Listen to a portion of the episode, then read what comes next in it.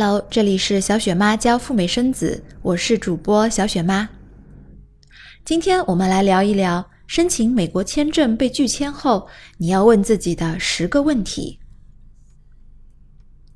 申请美国旅游签证听上去挺容易的，或许你也见到周围的亲戚朋友轻轻松松的就拿到了美国签证，可以说是看人挑担不吃力。不过，事实却是几家欢乐几家愁。二零一四年年底，美国国务院将 B 类旅游签证的有效期从一年多次往返一下子延长到了十年，这大大促进了中美之间的交流。不过，美国方面也发现，中国游客拿到了美国签证之后，存在很多滞留不归的案例。为此，美国国务院推出了两项举措。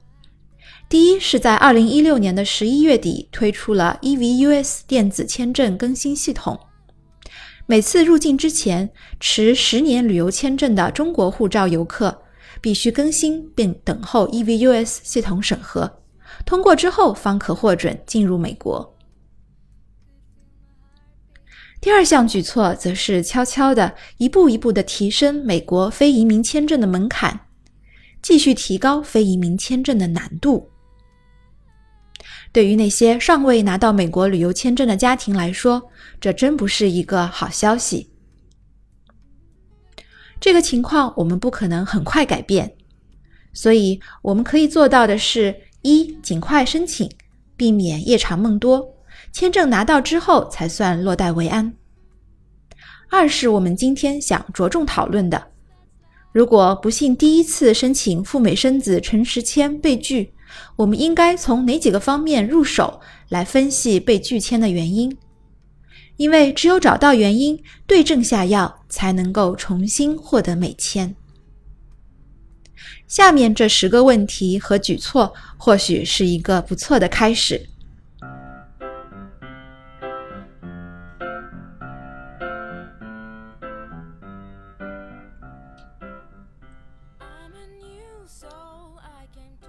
第一个问题，面签的时候发生了什么事？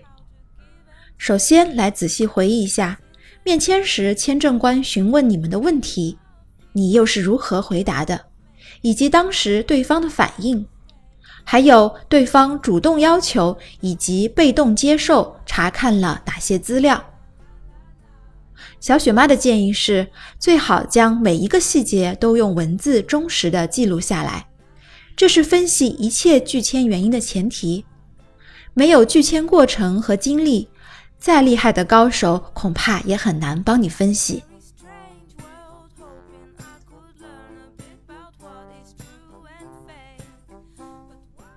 第二个问题，将你的回答和 DS 表格进行比对，是否完全一致？记录完了拒签的经过。下一个重要的信息就是把面谈时候你回答的问题和你说过的话和 DS 表格进行一个对比，是否是因为回答时候的一个或两个问题和你提交的 DS 表格中信息不一致，而导致签证官认为我们有造假的嫌疑，进而导致的拒签呢？比如，有的申请人 DS 表格里写的是大专学历。而当他被问到你的最高学历是什么时，申请人回答本科，这样非常明显的不一致，很难获得签证官的信任。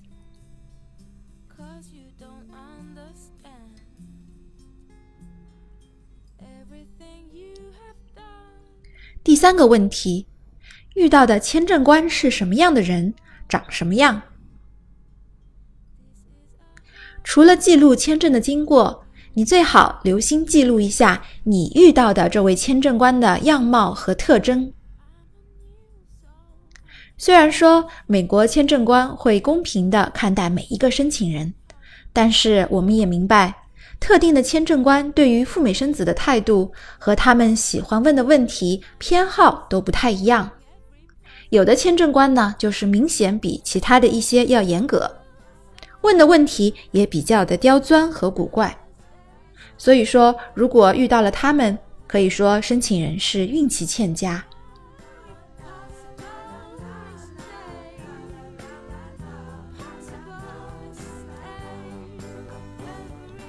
第四个问题，有没有一些你观察到的小细节？有一种拒签，本来你和签证官聊得挺好的，但突然对方翻看着你的护照，又或者听到了你的某一个回答后，或者仔细查看了你的材料之后，突然之间画风骤变，签证官开始眉头紧锁，并且摇头，紧接着呢？噼里啪啦的开始敲键盘，一些小的细节，比如他的动作、表情，特别是一些微表情，如果你观察到了，请务必记录下来，可能会提示我们对方为何要拒签你。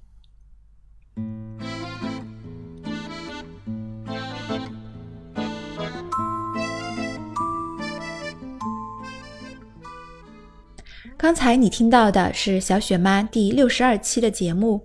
如果美国签证被拒签，你应当问自己的十个问题。点击订阅我们的播客，听节目学习如何赴美生子。阅读本节目的文字稿，欢迎订阅公众号“小雪妈教你生美宝”。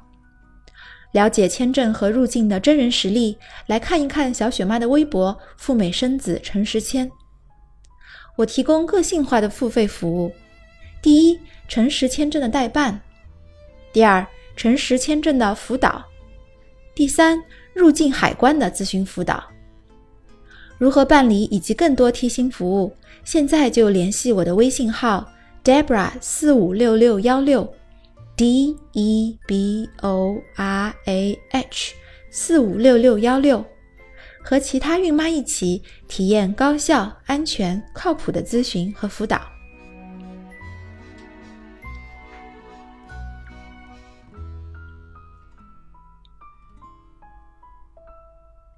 第五个问题：判断你自己是不是被秒拒。很多时候，签证官为了展现自己的礼貌和风度，也为了对得起申请人支付的那一百六十美金的签证费。他并不会一上来就直接拒签申请人，而是会比较随意，看似漫不经心的问三到四个问题之后再拒签，这就是我们所谓的秒拒。而这些问题呢，又往往是申请人非常明显的短板，比如出境记录或者学历。其实我们有所不知，在和你对话之前，签证官看了你的 DS 表格，已经有了一些基本的判断。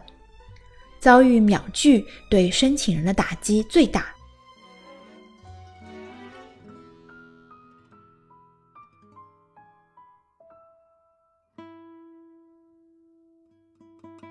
第六个问题，是否因为缺少了材料，或者材料准备不当而被拒签？签证面谈时，有不少申请人是因为缺少材料或展示的材料不恰当而导致拒签的。比如，申请诚实签的必备资料之一——医生预约单。当签证官提出要查看预约单时，申请人却表示没有预约医生，或者说我打算签证通过之后再预约。这样的回答和材料准备势必导致签证官对你的信心大减。还有一种是材料展示不恰当。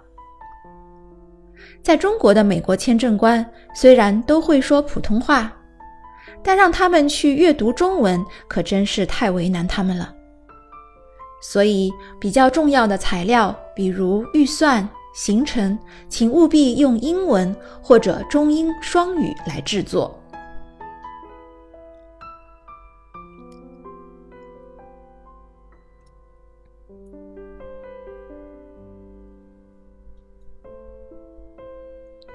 第七个问题，你面签时候的穿着怎么样？面签是申请人综合实力的展示，要通过签证官的考验。除了申请人写在 DS 幺六零当中的硬件条件外，还要注重你的谈吐以及穿着打扮。在短短的五到十多分钟的面谈时间里，签证官通过多种不同的方式来考察申请人，其中就包括我们的穿着打扮是否符合自己的工作背景和身份。比如，你是一个互联网公司的码农，就可以打扮成典型的程序员的样子；如果你是一个外企女白领，那么，相应的展现自己干练利落的那一面会更加合适，也会更容易让签证官对你产生信任的感觉。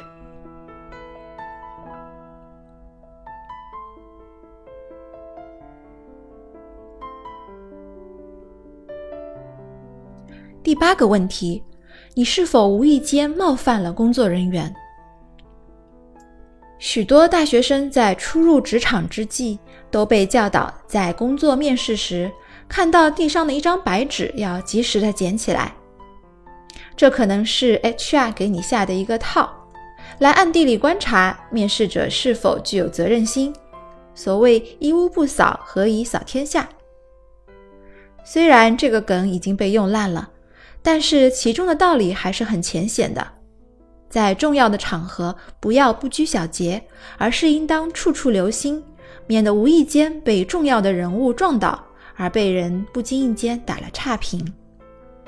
比如，在签证排队的时候，不要插队，尽量不要擅自更换签证的窗口，更不要大声的在签证的大厅里喧哗，或者是与人起争执，也不要公然宣扬种族歧视的言论。比如，你对工作人员说：“不要给我安排亚裔或者非洲裔的签证官。”这样的一些语言是会被大大扣分的。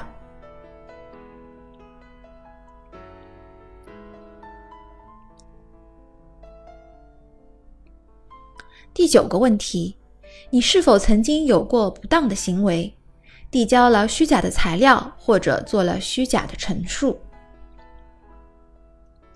有些申请人在申请诚实签之前，曾经去过美国或者塞班岛，有过违反美国法律的记录，比如在美国超期滞留，在美国海关处被盘问，在美国有亲戚却刻意隐瞒等等，这一切都可能被记录在案。另外，如果你在申请过程中有虚假陈述，提供假的材料，一旦被签证官证实，将是导致你拒签的最直接的罪魁祸首。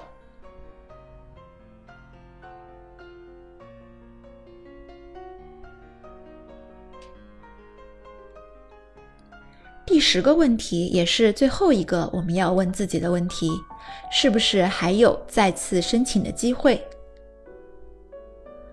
大量的实例表明呢？一次的拒签并不代表永久的拒签。当你第一次申请，满怀信心却被拒，这种感觉的确不好受。冷静下来以后，小雪妈建议你仔细评估自己的优劣势，以及分析拒签的原因，再结合面签时候签证官对你的态度和反馈，然后再来决定是否要申请第二次。